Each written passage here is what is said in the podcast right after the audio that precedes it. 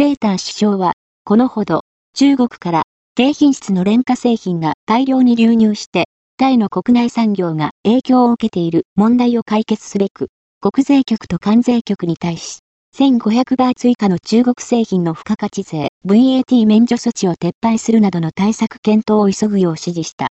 これは、主要経済3団体で組織される対象業、工業、銀行合同常設委員会、ズスチブが、e コマースを通じて、中国から安価な製品がタイに大量に流入しており、タイの家庭用品メーカーが打撃を受けているなどと訴えたことによるもの。